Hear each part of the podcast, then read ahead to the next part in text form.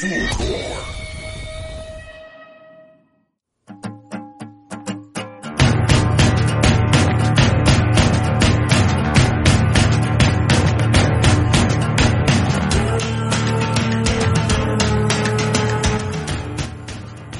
a todos, bienvenidos a nuestro hermoso minisodio del que miráis. Hola Peña, ¿cómo estáis? Oli, bien, ¿y tú? Bien, súper bien. Cuéntanos, ¿qué nos va a mostrar el día de hoy? ¿Con qué nos va a deleitar? El día de hoy eh, traje mi, mi, mi papelógrafo aquí virtual Perfecto. y voy a exponer sobre Jenny Holzer. Perfecto, tu tiempo empieza ahora. Ah. ¿Están viendo mi pantalla? Yo supongo que sí. Sí, le estamos viendo. Ya, bueno, esta persona, eh, esta imagen, muy controversial esta imagen. Muy potente, muy potente. muy potente. Ya, bueno, ella es Jenny Holzer, es una artista estadounidense, nacida, no me acuerdo si en 1950 o 1950 y algo, no me acuerdo, en Estados Unidos. Eh, y es una artista que trabaja más que nada con eh, la comunicación. Eh, le gustan mucho las palabras, igual que a mí, por eso la presenté hoy día. Y eh, nada, pues es una referente así muy, muy grande de lo que es el arte contemporáneo. Em, y, y el arte como feminista también. Como que Jenny Holzer es una, como una big boss de la web. Eh, hoy día no voy a pasar por todas las obras de Jenny Holzer, vamos a ver como eh, parte del comienzo de ella, eh, cuando tenía veintitantos y, estaba estudiando y todo el cuento. Y después vamos a ver eh, algo muy pequeño sobre una obra que hizo como el 2017, si no me equivoco. Pero bueno, los invito y las invito a que investiguen más sobre ella porque es eterna, onda podría estar infinitamente haciendo un seminario de solo de esta huevona. Así que vamos. Bueno, Jenny Holzer empieza eh, imprimiendo de manera de estas como impresoras muy normales eh, algunos textos que tienen que ver con, con el abuso de poder eh, y con ligados como a temas más feministas también y los va pegando en algunos muros de Manhattan. Eh, así empieza ella como con este con este rollo análogo de, de la palabra y de la palabra en el espacio público. Es Eh, como muy apunte eso, como muy como muy a mano y como de como tachar. Sí, es, es que es una impresión cualquiera, lo que pasa es que, claro, tiene una tipografía y todo, y ahí ella como que la intervino. Claro. Aquí podemos ver,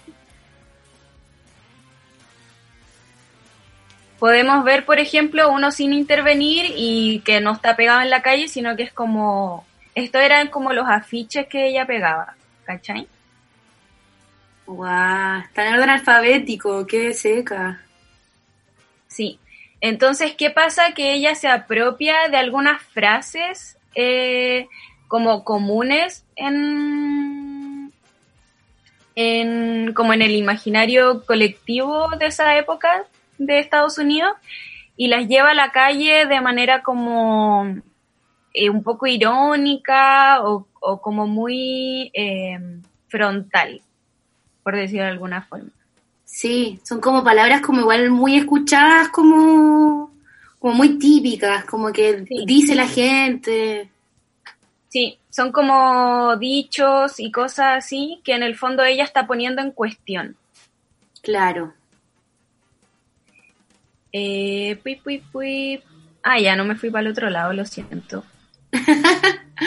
Después eh, podemos ver que, bueno, su trabajo va evolucionando y cada vez va agarrando eh, como más estructura visual, por decirlo de alguna forma, eh, y lo que hace ella después es con papeles de colores, también imprime textos, pero ahora ya textos como, no tanto como frases, sino que textos en sí de algunos autores, más que nada como de izquierda, de hecho también trabaja con autoras anarquistas, eh, trabajó con textos de Emma Goldman, eh, con textos de, de Lenin, de Engels, de Marx, como que ahí tiene una mezcla eh, muy interesante. Y también los lleva a la calle, pero esta vez ya con una propuesta visual. Em, Igual esto es como que... Mira, ¿la, podéis poner de nuevo, porfis? La anterior como que igual lo que dice es como igual muy personal, como que yo antes de que dijera y eso de que trabaja con otros textos creí que estaba como, era algo como que ella pensaba, porque dice como, no me hables, no seas como polite conmigo, no me hagas sentir bien, como, onda, no te relajes, como voy a cortarte la sonrisa de la cara, es como muy de la rabia igual. Sí, este texto habría que ver de quién es, porque trabaja como con varios yo y trabaja también sobre relaciones de poder, no solamente como en sí, como opresor oprimido, sino que también trabaja con relaciones de poder eh, desde una mirada como de género, ¿cachai? Y bueno, y ella en la calle construye estos como mosaicos eh, con color, que este no está en la calle, esto está en una galería, pero es como una especie como de réplica de lo que ella en el fondo hacía al momento de, colocar los textos. ¿Cachai? Lo importante de esto es como el paso que va a tener después la palabra, porque esto es netamente análogo, ¿cachai? Es que está pasado por una máquina que es la impresora y todo el cuento, pero todavía es papel, ¿cachai? Todavía es tinta. Claro. Estos se llaman eh, ensayos inflama no, eh, inflamatorios, una wea así. ¿Podéis poner el celeste de nuevo? Que quiero, quería como ver qué dice. No entiendo mucho igual, pero solo leí la palabra men. Dice, no, no lo entiendo. Mal inglés. Adiós. Pui. Después, eh, bueno, estos son como los inicios de ella. Chucha, me perdí. Ah, bueno, y después ella tiene los truisms, que son como los truismos, que eh, aquí es cuando ella pasa como al lado digital de, la palabra, ¿cachai? Y eh, lo que hace es que en el fondo como que con luces de neón va va poniendo algunas palabras como claves que uno podría como generarse alguna idea de ciertos como conflictos internos y sociales que todos podríamos tener. También aquí, no sé dónde lo dejé, yo lo tenía por ahí, pero también, también hubo un tiempo que proyectó, o sea, no proyectó, pero que usó como las paneles como de publicidad en el Times Square. ¿Cachai? Y ahí ponía como ciertas frases y una frase como muy, muy eh, recordada, que era como, protégeme de lo que quiero. ¿Cachai? Que también da como para mucha interpretación. Estos son sus inicios y ahora lo que ella hace está en la página de la Jenny Holzer y ahora lo que ella hace es una artista mucho más conceptual, sigue trabajando con la palabra, pero ya lo ha llevado a muchos, muchos otros ámbitos y le gusta mucho trabajar con la tecnología, con las proyecciones, ¿cachai? Siempre y cuando teniendo como todo este contexto como de espacio transitado, espacio público, no necesariamente tanto de espacio callejero. Claro. Esta es una obra que hizo en el Blenheim Palace. Eh, bueno, este es un palacio en Inglaterra que eh, lo que ella hizo fue como que entero lo hizo obra. Y lo hizo obra en torno a la guerra. como este fue un palacio que se ganó a raíz de una guerra, eh, lo que ella hizo fue como poner distintas cosas en distintas partes del palacio. ¿Cachai? Primero que nada como generando, no sé si un recorrido, pero sí una ambientación y como una crítica al palacio en sí. Oye, y cuando hablamos como de que se ganó, no, es como que, no sé, pues, fue como invadido ese lugar y como que se echó a las personas que estaban ahí en medio de una guerra y al final terminó siendo de Inglaterra. No tengo idea. Ella lo explica en un video que vamos a ver después, o sea, ella lo nombra, pero no sé exactamente cuál es el proceso histórico del palacio. Y qué bacán esas con las luces. Ya, mira, vamos a ir viendo. Por ejemplo, estos son huesos humanos dentro del palacio. Wow. ¿Cachai? Y esta yo creo que es muy importante esta obra porque no trabaja solo con palabras, sino que aquí ya se nota que es como entregadísima a lo conceptual más allá del medio en el que lo hace. ¿Cachai? Claro.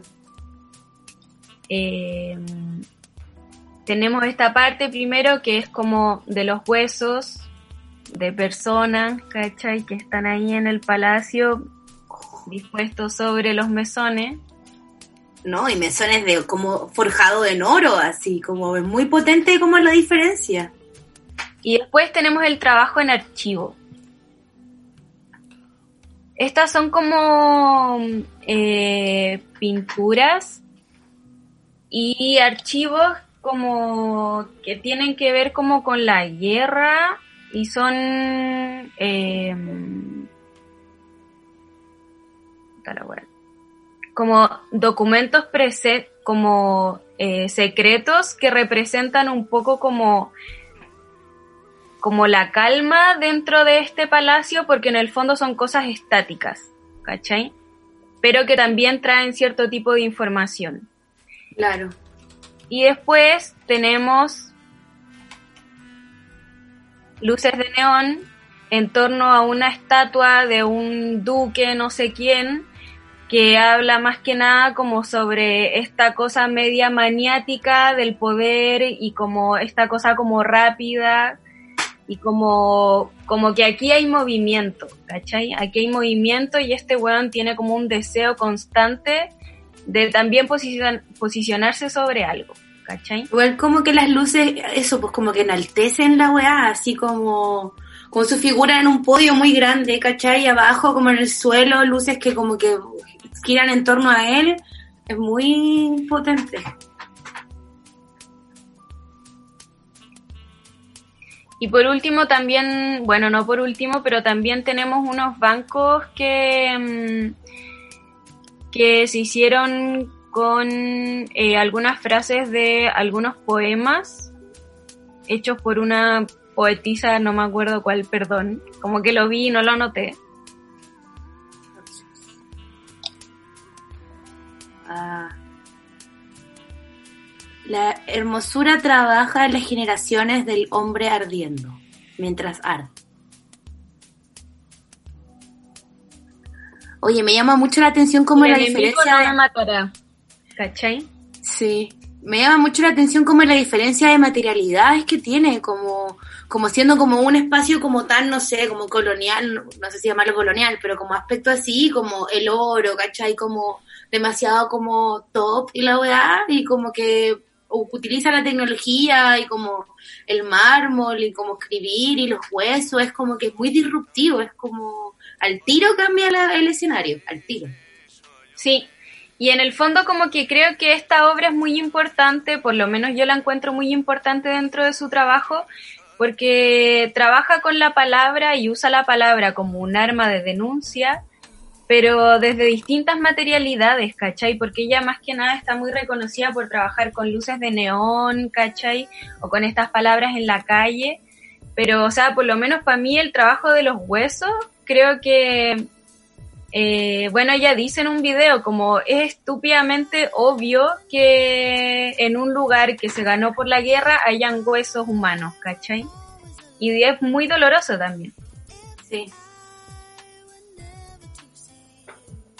las almas andan ahí. Y por último les quería mostrar parte de este video. Lo voy a poner en sin volumen. Pero que este también es este palacio, pero ya desde afuera. Y que aquí ella em, proyecta eh, testimonios de niñas y de personas que han sido torturadas en la guerra en Siria. Ella trabaja con fundaciones que le han, que le han apoyado eh, en ese caso y que ella ha podido trabajar con estas personas que le han dado sus testimonios y ella lo que hace es proyectar esas palabras en este lugar. Mira, weón, lo hermoso que es. Weón, es demasiado maravilloso, como van ascendiendo y como que es muy potente. Leí que decía como me apuntó con la AK-47 a 5 metros, weón. Y que en el fondo son niños que también han perdido su hogar a causa de la guerra. ¿Cachai? Visualmente es muy atractivo y no sé, emocionalmente también tiene como un valor muy potente y creo, me gusta mucho esto porque podríamos perfectamente relacionarlos con, con lo que se hace acá en Chile. Claro, sí, como en el, fondo, en el fondo como el como el ambiente urbano, como empieza ella en Nueva York, como eh, poniendo estos textos con, en la calle, ¿cachai? Pegándolo, como se hace acá también con la serigrafía, ¿cachai? Con todas esas cosas, o con las silografías también que se colocan en la calle. Eh, y luego también ya en un rollo mucho más contemporáneo y trabajando con la luz, ella proyecta sin necesariamente invadir un espacio eh, como con un trazo, una pintura, lo que sea, sino que, mm, que ella denuncia de una manera como súper invisible, ¿cachai? Pero en parte igual es como invasivo. Claro, porque no es como invasivo momentáneo, como que después se sale y el espacio queda igual de pulcro que antes. Sí, y eso, y quería como que eh, también como hacer esa relación con lo que pasa acá con Delight y todo eso. Obviamente, acá ella está en, en el primer mundo, ¿cachai? Como eh, tiene permiso para hacerlo, todo el mundo la admira por esto que ella hace, siendo que acá, bueno, los pacos te censuran, ¿cachai? Como... Claro, no vaya, no vaya a poder publicar algo por la moneda, ¿cachai? Como proyectar algo en la moneda o en algún palacio o en algún lugar como muy, no sé, como reconocido, ¿cachai? Como que igual es brígido en ese sentido que allá se le entregue como las herramientas del espacio como adelante, como eh, interviene esto y es Mira, es hermoso, qué hermoso. Demasiado bellísimo. Y por último, también ella tiene una obra en el Guggenheim, no sé cómo se dice, de Bilbao. Guggenheim. Gracias. Eh, que se llama Lo Indescriptible, pero esta es una obra que está financiada por el banco BBVA. desde el año pasado.